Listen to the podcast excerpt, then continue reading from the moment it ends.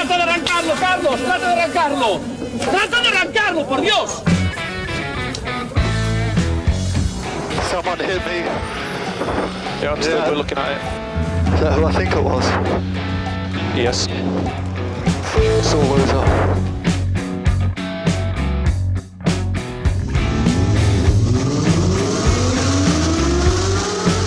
Izquierda buena más ojo corta, se cierra poco. Sasar. Corta, no cortar. Para izquierda rápida. Para derecha buena más, se cierra poco. Para izquierda buena más, se abre. Acaba buena más, se abre. Sasar. Para derecha buena más, no cortar. Para izquierda rápida, ojo, se abre. Para uno. Derecha rápida, ojo, con fe. Rápida, ojo, con fe. Acaba rápida menos.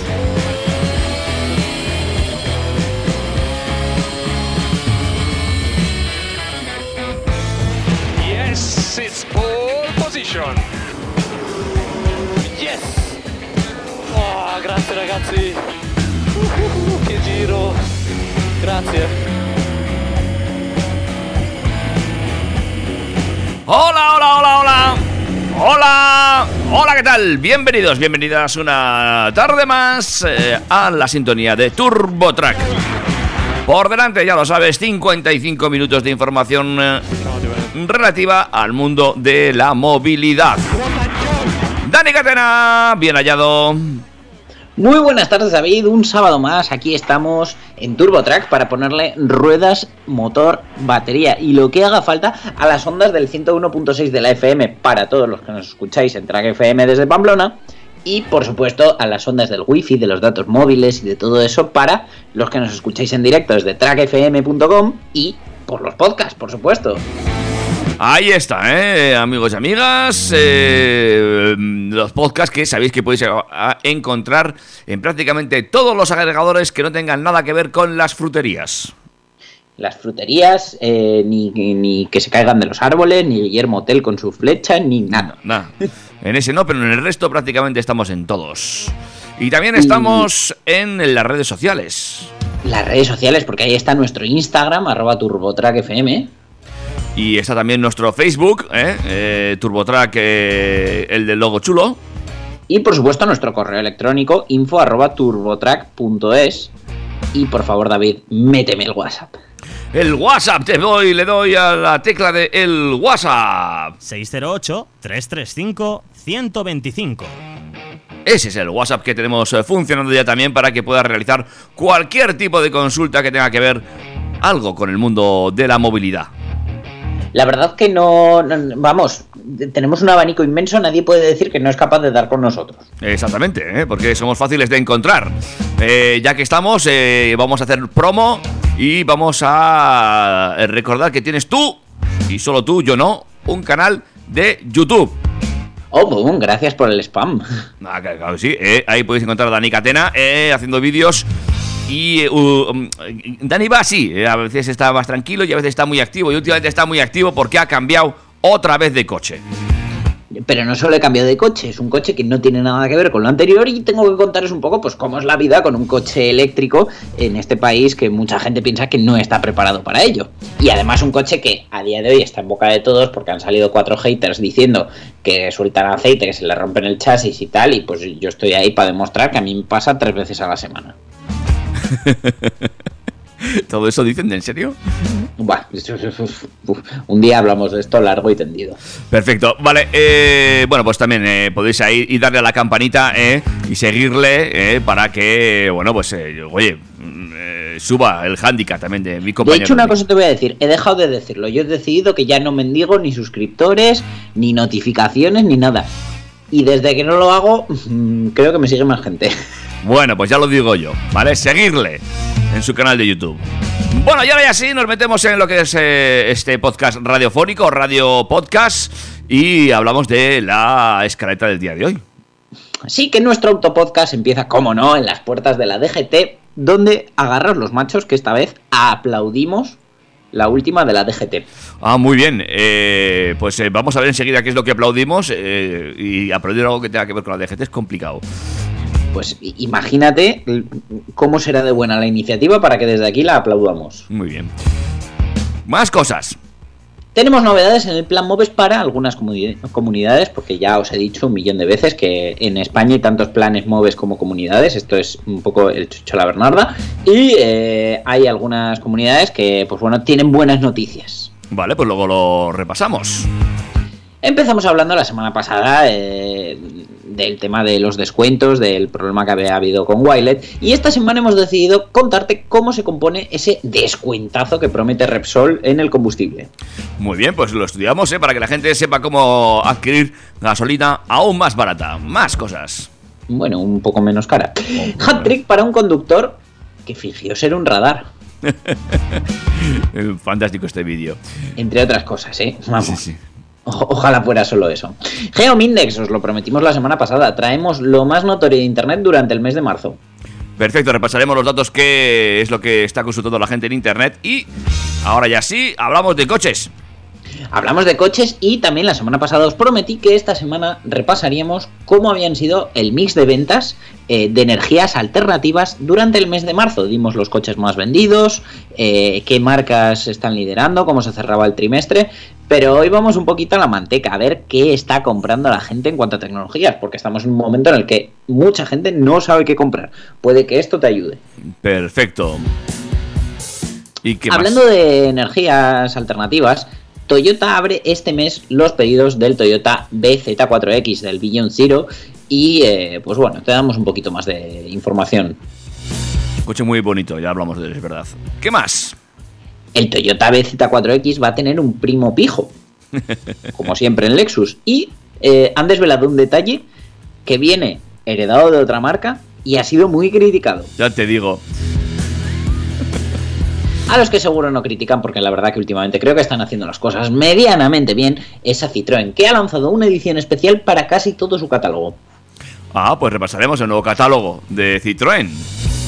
Y eh, fíjate, la semana pasada mm, tú eh, aplaudías el sistema de intercambio de baterías del fabricante NIO, y esta semana tienes que saber que están negociando vender su tecnología. Ah, amigo. Ya verás tú. ¿Será bueno? tú. ¿Será malo? Bueno. Mm, Ya veremos. Y cerraremos el programa con los planes de Lancia. ¿La dabas por muerta? Mm, Bueno.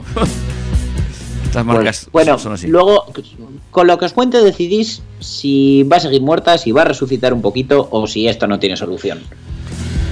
Pues amigos, amigas, todo esto y mucho más te lo vamos a contar eh, a la vuelta de un break musical. Si te parece bien. Me parece estupendo, así que ponme a bailar, pero ya. 608-335-125.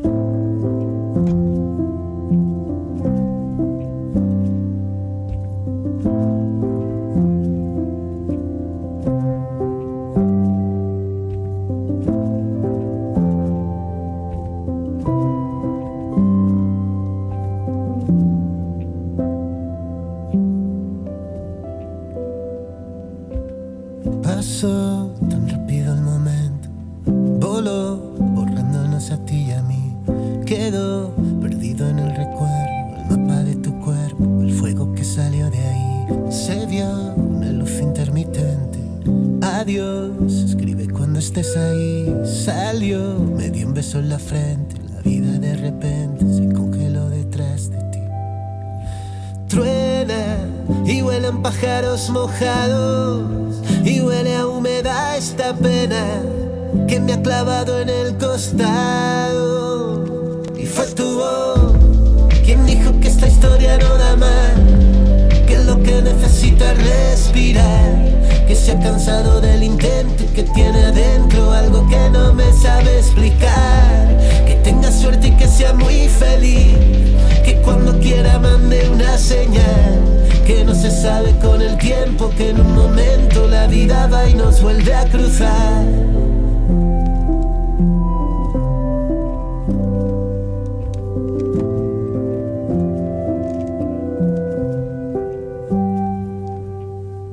Te oí, sonabas diferente, como un avión a punto de partir. Te vi marcharte entre la gente, sumida en la corriente, como olvidándote de mí. En el puente. Pensé, ¿qué diablos estoy haciendo aquí? Cambié de piel como serpiente. Sería impertinente contarte que ahora soy feliz. Truena y vuelan pájaros mojados. Y huele a humedad esta pena que se ha clavado en el costado. Y fue tu voz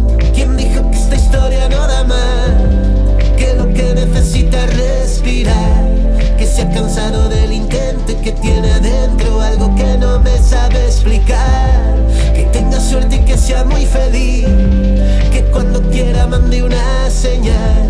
Que no se sabe con el tiempo que en un momento la vida va. Y fue tu voz. Que tengas suerte y que seas muy feliz. Que no se sabe con el tiempo. Y fue tu voz esta historia no da más. Que lo que necesita es respirar. Que en un momento la vida va y nos vuelve a cruzar.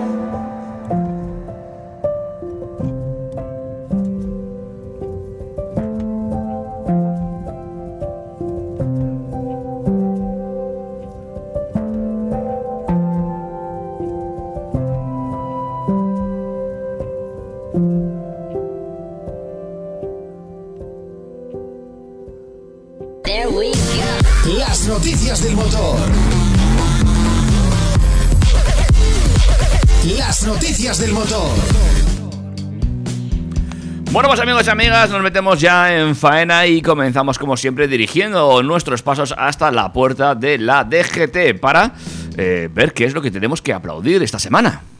Pues en la puerta de la DGT nos hemos encontrado a Pere Navarro diciendo Llevábamos 30 años intentando introducir la seguridad vial en el currículo escolar y por fin se ha conseguido con el Real Decreto que se acaba de firmar. Esas fueron las declaraciones del señor Pérez Navarro, director general de la DGT, hacia, eh, esta, que hacía esta misma semana en el tercer foro Compromiso por la Educación Vial. Unas palabras que anticipaban el cambio educativo que llegará el próximo curso, ya que por fin educación vial será una asignatura obligatoria. Hasta ahora impartir educación vial no era obligatorio en los colegios españoles en ningún nivel. Algunos centros abordaban el tema a través de otras asignaturas o de actividades complementarias a la enseñanza que normalmente se traducían en cursos impartidos por integrantes de la policía local muchas veces. Una formación puntual en la que enseñaban las normas esenciales de tráfico y seguridad vial in situ o en instalaciones diseñadas especialmente para ello, como en los parques infantiles de tráfico, como el que tenemos aquí en Volkswagen Navarra, el Parque Polo. La Ley Orgánica de Educación, eh, LOE, sufrirá una reforma aplicable a partir del próximo curso 2022-2023 y entre las novedades figura educación vial como una asignatura obligatoria en primaria, secundaria y bachillerato. El objetivo es impartir un mínimo de contenidos para que el alumnado aprenda buenos hábitos de movilidad segura y sostenible. Niños y adolescentes recibirán en los diferentes niveles las nociones necesarias para moverse a pie o en los vehículos permitidos para su edad, que dicho sea de paso, cada día son más. Con ellas podrán desarrollar hábitos de movilidad activa, autónoma y saludable entre los menores, así como fomentar actitudes de respeto que incidan en la prevención de los siniestros de tráfico. Todos los niños van a salir del colegio con conocimientos en desplazamientos a pie, en patinete y en bicicleta. Niños y jóvenes adquirirán la formación básica y valores de movilidad segura de forma ordenada y sistemática, tal como aseguraba Pérez Navarro.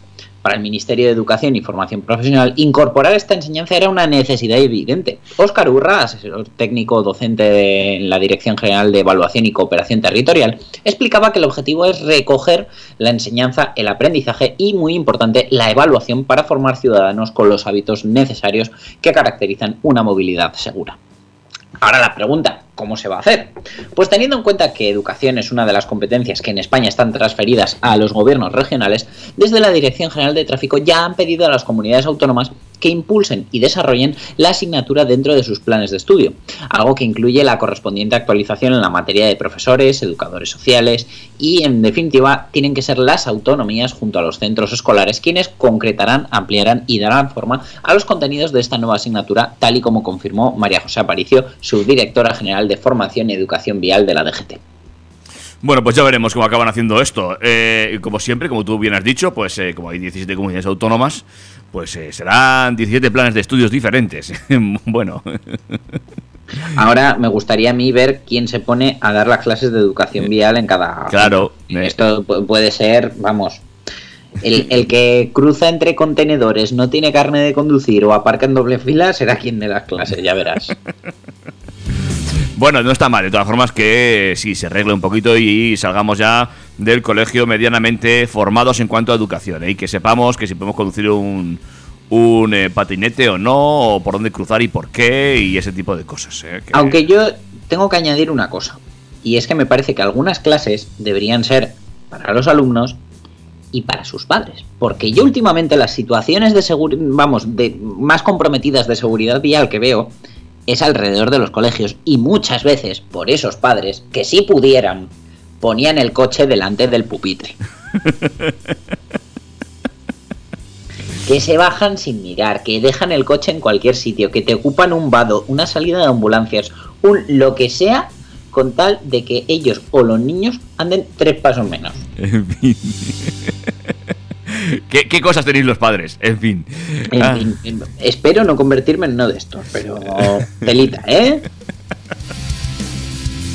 Bueno, háblame del plan MOVES, anda, venga. Pues como tú bien decías, 17 comunidades, 17 planes MOVES diferentes.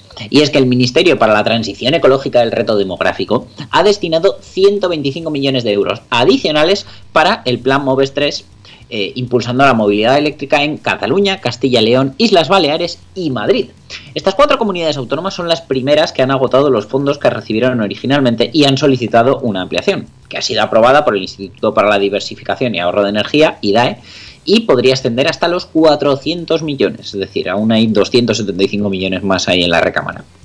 De esta manera, Cataluña va a recibir más de la mitad de esta ampliación, 65,8 millones, que eh, hace- hacen que suponga un total de 131 eh, millones concedidos para este plan entre las, las dos concesiones. Por su parte, Madrid va a recibir 30,7 millones, con lo cual ya sumaría 87,9 millones. Castilla y León 20,19, haciendo 40,38, la verdad que han hecho un 50-50 perfecto. Y las Islas Baleares contarán con otros 8,4 millones para llegar a un total de 18,28 millones. Las convocatorias del MOVES 3 empezaron a abrirse en las comunidades autónomas de forma progresiva desde el pasado mes de julio y está vigente hasta diciembre de 2023. Otras comunidades autónomas están preparando solicitudes de ampliación de presupuesto que serán tramitadas en las próximas semanas.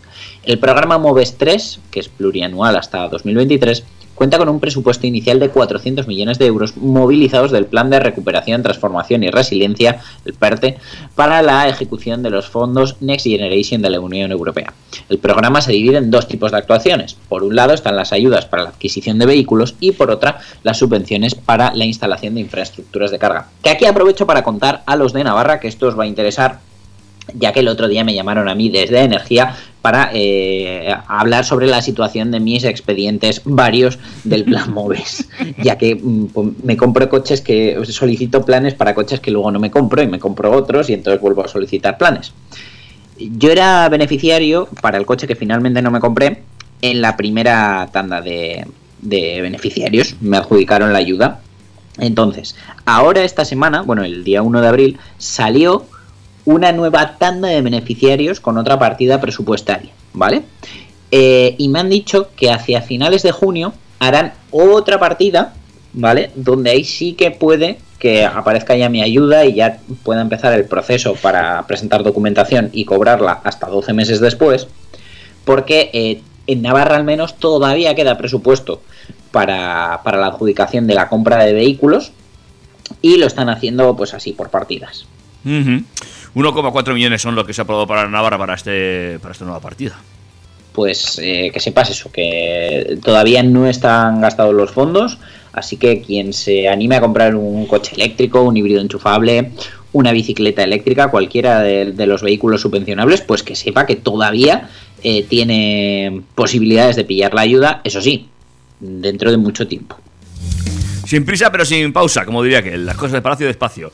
Y si no, que se lo digan. Para que te hagas una idea, a mí eh, solicité el del punto de carga en noviembre de 2020, salió la adjudicación en junio del 21 y cobré en agosto del 21. Y todavía contento de que, de que fue medianamente rápido. Sí, sí, sí. Bueno, y los que no están nada contentos son los de las gasolineras porque ellos no terminan de cobrar la ayuda, pero no obstante, Eh, ese gancho que lanzó Repsol parece ser que tienes que aclararlo. Ese gancho que lanzó Repsol y lo primero que hizo fue tirar abajo la aplicación por la cantidad de gente que fue a repostar. Es que la primera cadena por número de estaciones de servicio es además de las que mayor rebaja aplica a sus carburantes. Es Repsol con ese descuento de 30 céntimos por litro de combustible que lleva anunciando ya unos días.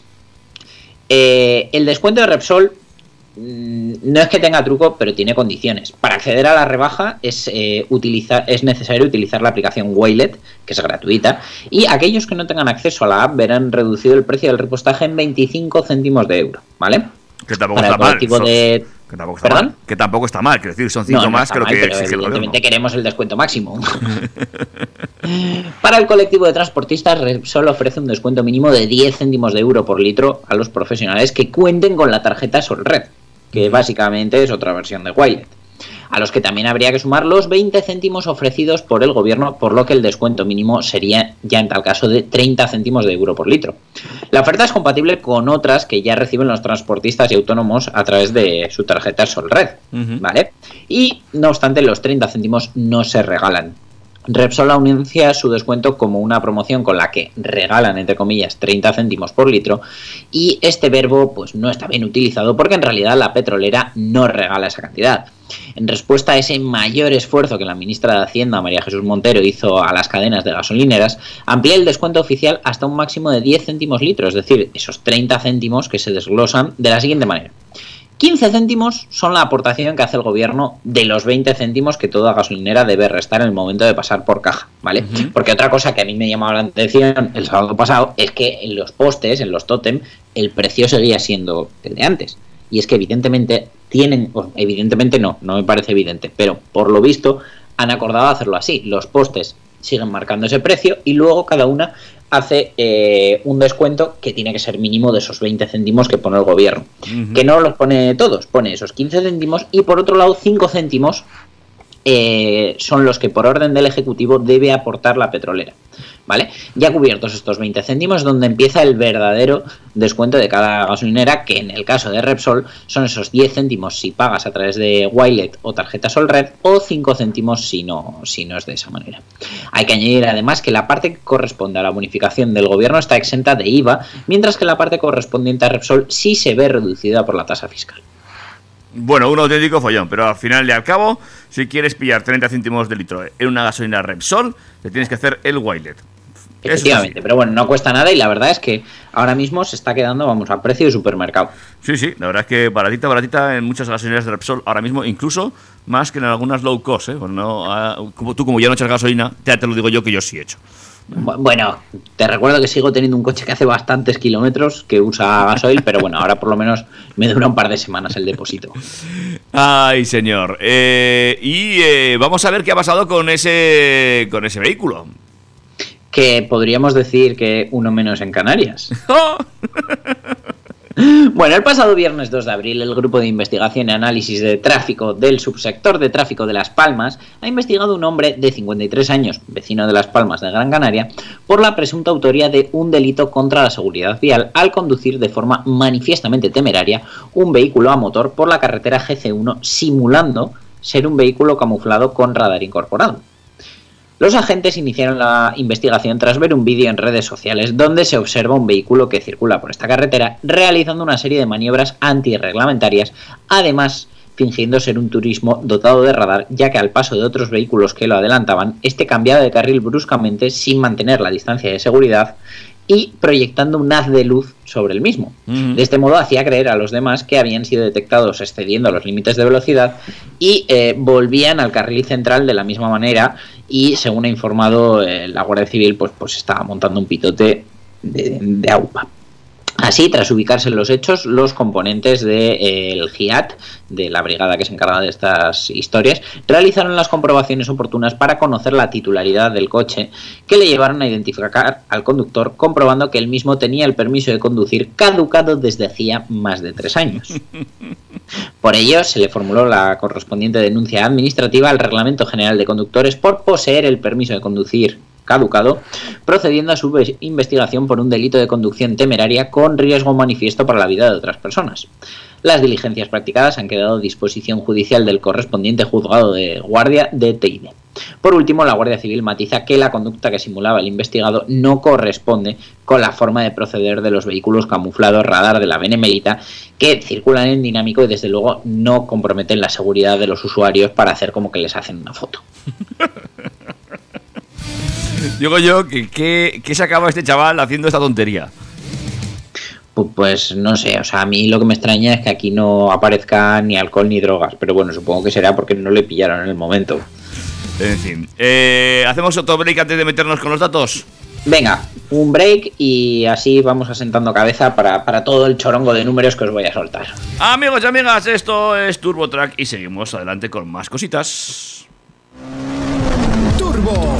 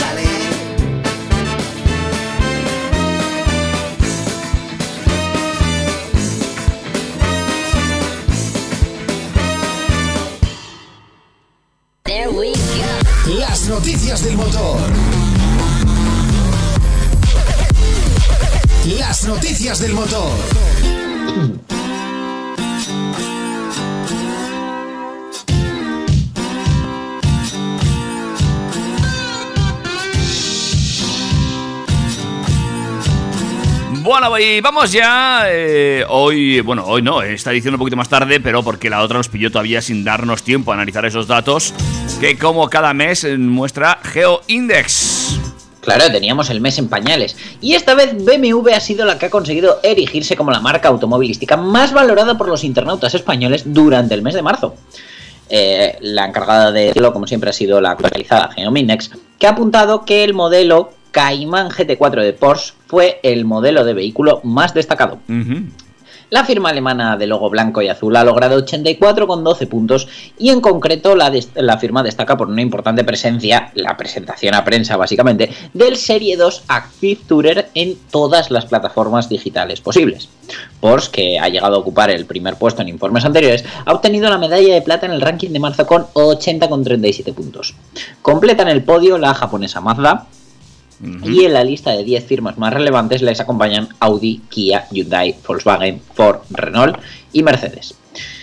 En cuanto a modelos, pues eh, ya os digo que el Porsche Cayman GT4 ha sido el modelo de vehículo más valorado por los automovilistas españoles eh, que estamos en internet, con 87,26 puntos. Y a continuación, el modelo EV6 de Kia eh, ha sido el, el siguiente clasificado que también genera muchísima atención. Tercera posición para el Mazda CX60. Eh, por supuesto, ya, ya veis que más o menos de todo lo que hablamos hay electrificación de por medio. Y le siguen los modelos Mercedes EQB, Hyundai Ioniq o el Volkswagen ID Bus, eh, ya sabemos la, la furgo eléctrica. Eh, con esto ya tendríamos los 10 modelos más relevantes en Internet durante el mes de marzo como ya os digo, destacando el factor eléctrico en todos los casos. Pues sí, eh, está claro que la electrificación está pegando fuerte y eh, bueno, pues siguen siendo coches que despiertan mucho interés. También es cierto que prácticamente todo lo que están lanzando las marcas últimamente o va electrificado o hibridado o algo así, o sea que al final pues es lo que viene, ¿no? Es lo que viene y es lo que ya está pasando porque David, atento, el Tesla Model 3 ha sido el coche eléctrico más vendido en el mercado español en el mes de marzo, matriculando 792 unidades y registrando un crecimiento interanual del 168% prácticamente, según datos de la Asociación Española de Fabricantes de Automóviles y Camiones. Al modelo de la firma automovilística californiana, aunque la verdad que casi todos los que se han entregado son hechos en China, le siguen en el ranking mensual el Kia Niro con 316 matriculaciones.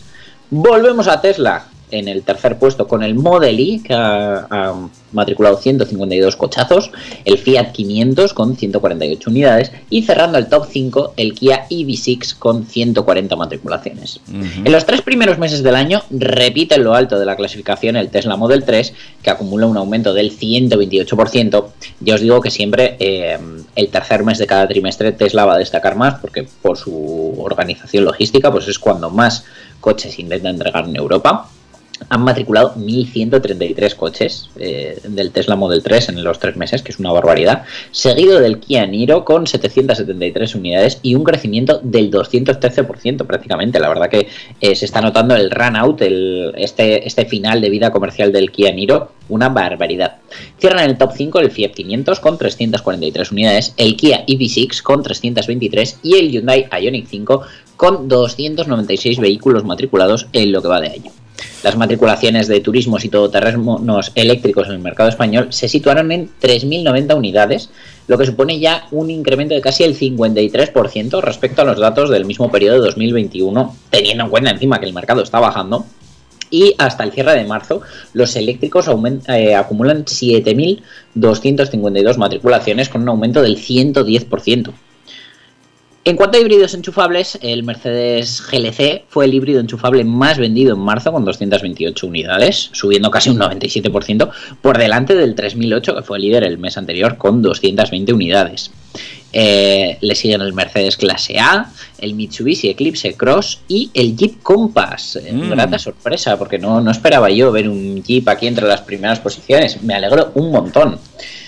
Eh, si nos ceñimos a los datos del trimestre, pues eh, como ya os digo, el 3008 ha ido haciendo buenos números y aunque este mes ha quedado el segundo, queda el primero del trimestre por delante del GLC, del Ford Kuga, que este mes, fíjate, no, no ha aparecido, pero no. ni todo sigue siendo el tercero más vendido del trimestre, el Mercedes Clase A y el Eclipse Cross.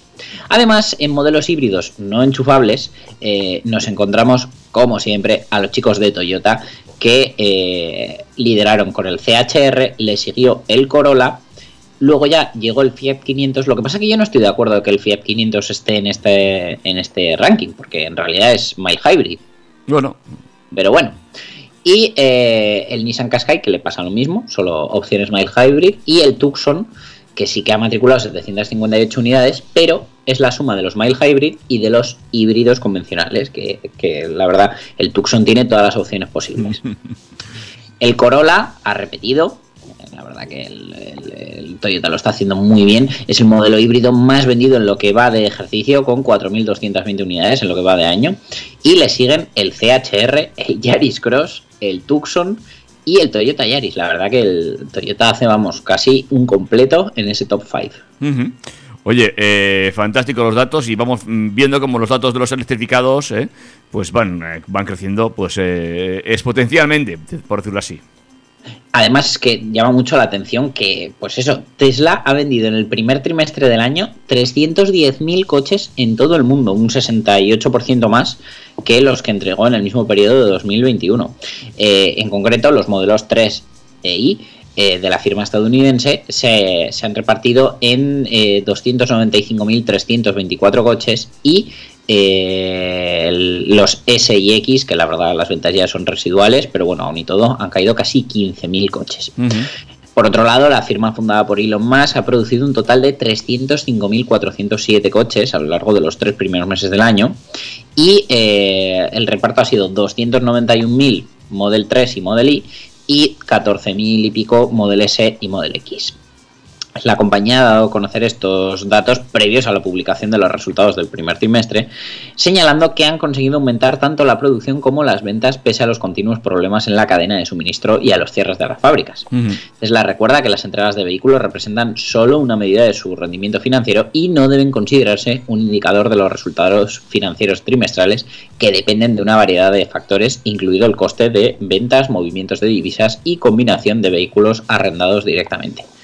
La verdad que, bueno, no es un indicador al 100%, pero sí que es cierto que hay muchos inversores que es algo en lo que se fijan mucho. Sí, porque al final es lo que fabricas. Quiero decir que luego ya lo que hagas con el dinero es una cosa, pero si no fabricas, poco beneficio va a haber. Eso está claro. Si no fabricas y si no vendes lo que fabricas, porque fabricar y no venderlo tampoco tendría sentido. Y ahí, pues mira, pues eh, los californianos se han hecho fuertes. Han eh, conseguido situar una marca automovilística en muy poco tiempo en, eh, bueno, en la punta del iceberg de, una, de un cambio generacional, sin duda alguna. Con, con la frasecita esta de lo que se fabrica el beneficio, te has marcado un Mariano Rajoy, ¿eh? De, de ser el vecino el que elige a... Sí, ¿no? Pero bueno, te entendemos, te queremos y eh, probablemente en unos meses Tesla lo tenga más difícil para poner a- a- en práctica esa frase que tú has soltado, porque Toyota va a iniciar ya la recepción de pedidos del BZ4X eh, a finales de este mismo mes de abril. Eh, ¿te y parece- las entregas... ¿Te, te parece a ti que, que la llegada de Toyota puede poner en, en- en algún aprieto a Tesla? Quiero decir que ya hay otros coches en el mercado eh, totalmente eléctricos, por ejemplo los del grupo Volkswagen, y ahí sigue Tesla, ¿eh? Mm, Sí, pero Ah. eh, la gente tiene una confianza ciega en electrificación de Toyota, pese a que nunca han hecho un eléctrico. Mm. Es muy curioso la- esa percepción. Y por otro lado, ha habido una noticia que a mí me ha gustado mucho y es que eh, se supone que van a homologar un consumo especialmente bajo, que es una de las cosas que destaca en Tesla, que, que ya os lo dije la semana pasada. Están todos los fabricantes pegándose por hacer baterías más grandes, potencias de carga más altas. Y lo que hay que hacer es que conseguir que el coche gaste menos y que con los mismos kilovatios ande más kilómetros. Y parece ser que Toyota está muy enfocada en eso para este BZ4X, que como os decía es el primer vehículo eléctrico fabricado y diseñado por Toyota y también el primer modelo de esa nueva familia BZ Beyond Zero de automóviles eléctricos basado en la filosofía de la nueva arquitectura global de Toyota Eléctrica ETNGA. Este modelo, eh, os recuerdo que tiene tracción delantera con motor eléctrico de 204 caballos, 516 kilómetros de autonomía y con tracción total tendrá 218 caballos y 470 kilómetros de autonomía.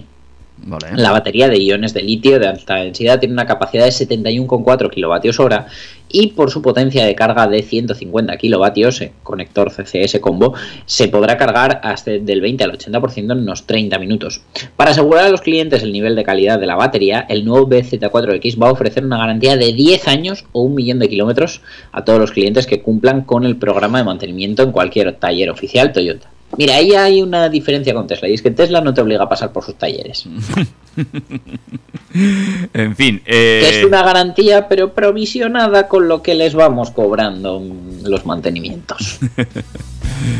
Bueno, eh, pues hay ganicas eh, de ver este coche en la calle y esa línea es muy, muy, muy, muy bonita. Me gusta muchísimo. Pues a ver si te gusta más todavía la de su primo pijo, como le he llamado yo antes, porque eh, Lexus sigue deshojando esa margarita para su nuevo eléctrico. Lo que me encanta de este es, es- ese cambio del que vas a hablar ahora. Pues mira, el Lexus RZ va a ser presentado en unos días, eh, su lanzamiento oficial está previsto para el día 20 de abril y apenas un par de semanas eh, es lo que nos queda para conocer todo de él, aunque eh, ya sabemos eh, cómo va a ser su interior porque lo hemos podido ver en una imagen filtrada por primera vez con eh, una serie de detalles muy interesantes. Y es que desde luego nadie duda que el diseño del Lexus será espectacular. Las veces que hemos visto al RZ se ha mostrado como un subeléctrico, la verdad, eh, bastante imponente.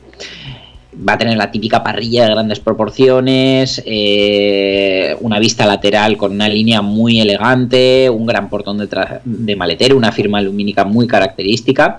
Y eh, bueno, la verdad que Lexus no ha dado muchos datos técnicos, aunque suponemos que los heredará del BZ4X.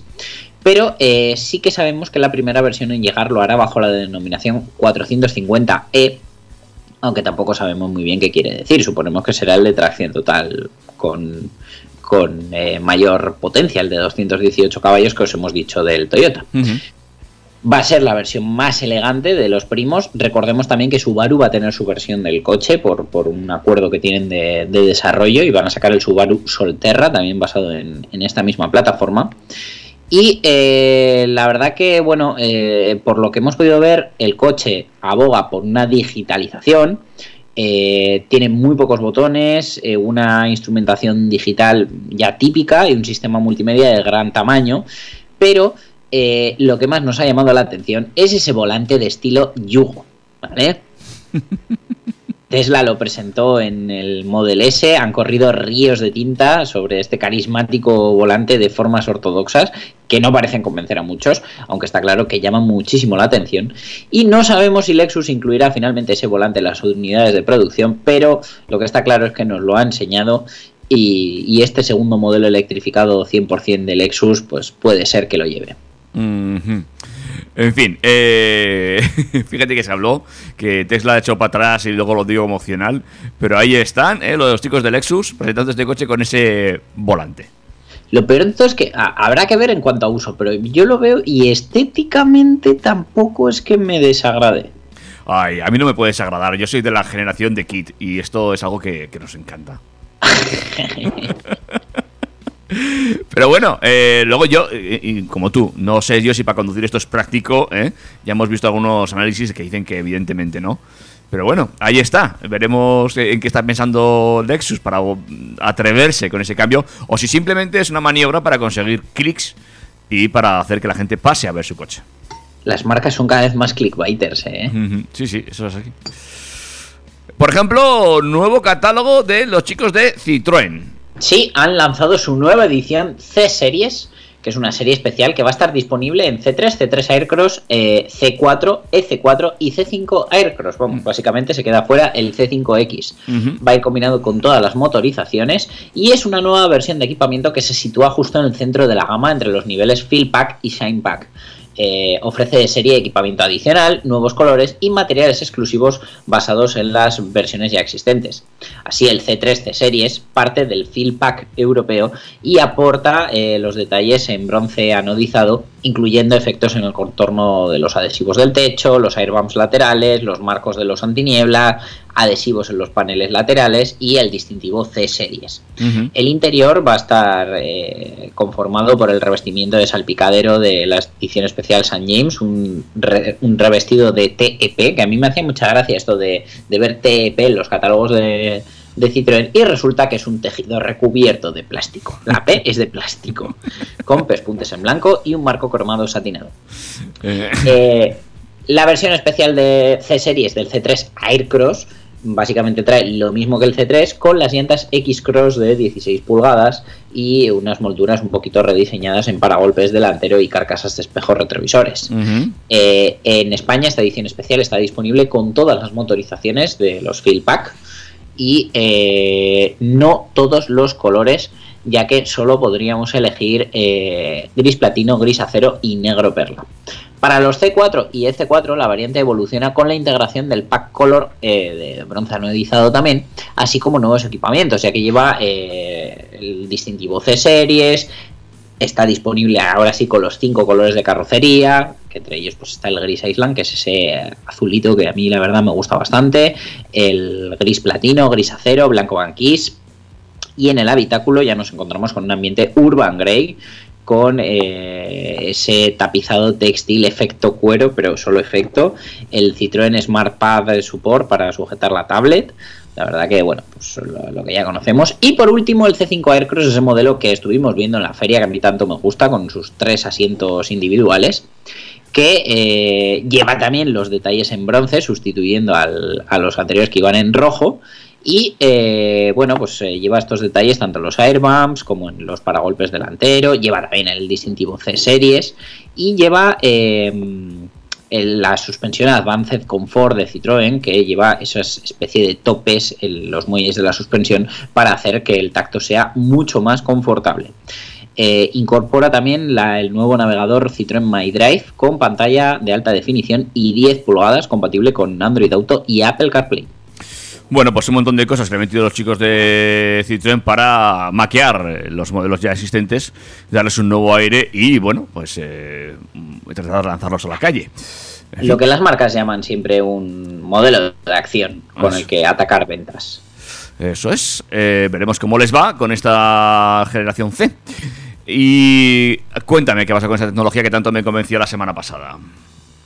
Bueno, pues según informa Financial Times, NIO ha iniciado conversaciones para negociar la venta de su tecnología eh, ya patentada de intercambio de baterías a otros fabricantes, tanto en China como en el resto del mundo.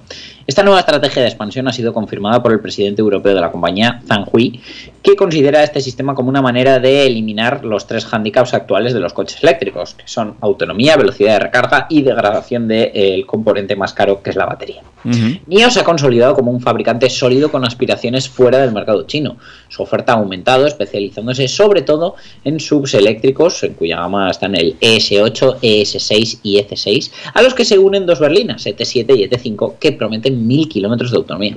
Pero NIO va más allá de ofrecer coches eléctricos que atraigan a sus clientes. Su diferenciación y su fuerza comercial está en la recarga. En su caso, la estrategia se centra en ese intercambio de baterías del que hablábamos la semana pasada, que fue presentada por primera vez en, en, en 2017 y eh, la primera estación de intercambio de baterías fue inaugurada en 2019 en ese primer corredor de intercambio de baterías la autopista G2 de China que une Pekín con Shanghái y son 1.200 kilómetros con 8 estaciones de cambio de batería. Uh -huh. Los fabricantes de automóviles que accedan al sistema de NIO deberán usar sus mismas baterías para que se ajusten a las especificaciones de las estaciones de intercambio automatizadas y por tanto utilizar la tecnología de NIO implicará que en el diseño de sus vehículos deberán utilizar la plataforma de la compañía y las proporciones específicas y el diseño de baterías.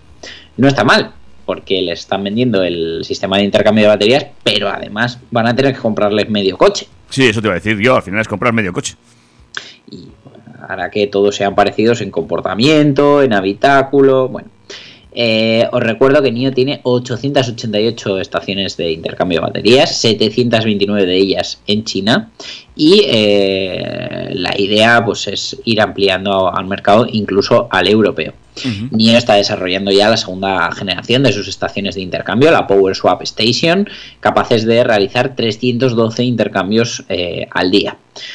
Unos días antes del NIO Day 2021, que se celebró el 18 de diciembre del año pasado, se rumoreaba que la red social Weibo, que Xiaomi, Zeekr y Yidu eh, se unirían al sistema de intercambio de batería de NIO, aunque en una entrevista realizada el 19 de diciembre, William Lee, fundador, presidente y director ejecutivo de NIO, lo negó, aunque aseguró que si bien no estaban negociando con ellas, sí existían conversaciones con otros fabricantes sobre este tema.